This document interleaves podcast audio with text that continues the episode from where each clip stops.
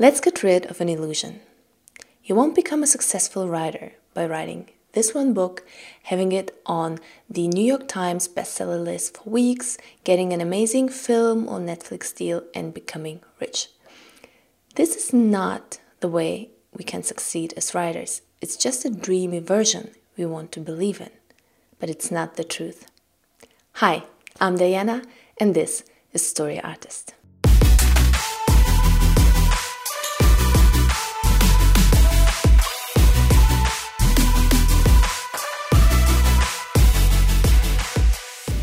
Written Word Media has conducted a research that is, let's say, quite sobering because they found out that authors who earn 60k or more per year from their books, from their writing, they have at least 20 books and up.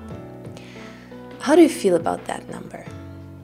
Mm, for me, I feel overwhelmed because I think like there's no way I can write 10 or 20 books or more and um, yeah, it's quite a number that's really overwhelming. But how did they do it? I want to clarify one thing. Those authors have been in the industry for at least a decade. So to write 20 books, it really takes time. It doesn't mean that you cannot earn money from your books before that, so before being in the industry for five or 10 years. No. But to earn a stable, good income from your books, the first one thing that you need is time. Now, John Grisham has written over 45 titles. And this number is just, it's mind blowing, isn't it?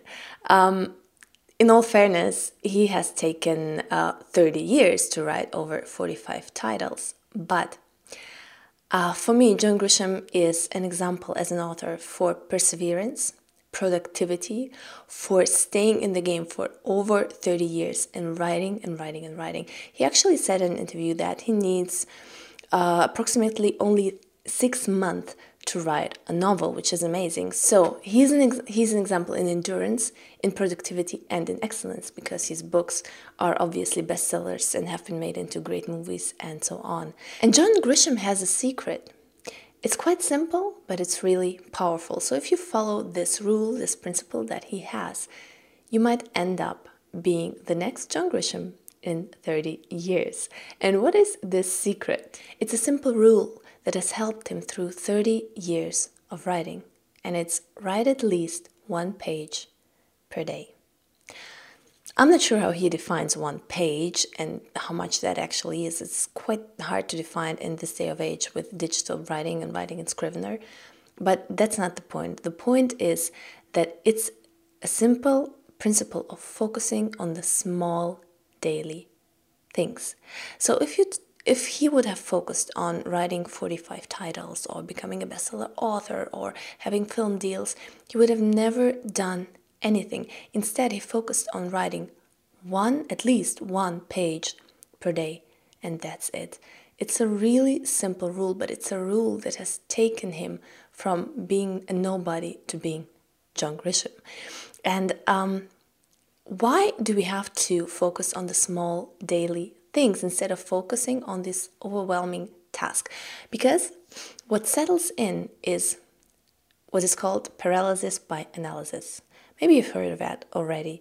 But what it means is that if we focus on uh, the big things we have to achieve, like even like the big task of writing a novel, which is a huge undertaking in itself. If you focus on building a writing career, or if we start comparing ourselves to the John Grishams of this world and the Stephen Kings and the J.K. Rowlings, we might never even write one page. Instead, we have to focus on this one small thing daily.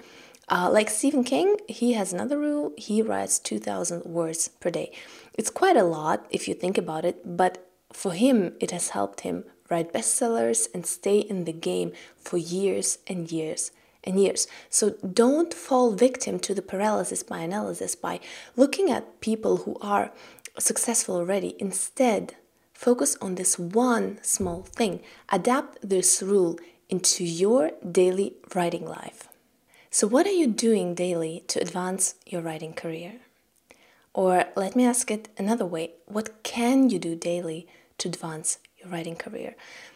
Most of us, we have a busy life. We have um, a day job, we have a family, we have things to do, we have uh, stuff we have to run to, errands to run.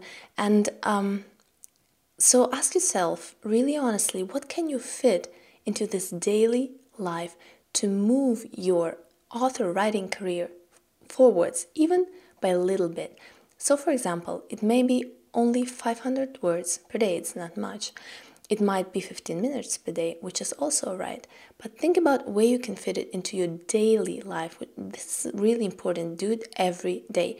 Give yourself a rule that is realistic for you 500 words, 15 minutes, whatever it is, and follow this rule every single day. Focus on moving the needle for your author career today, and then you will be successful. And who knows, maybe in 30 years, the next John Grisham.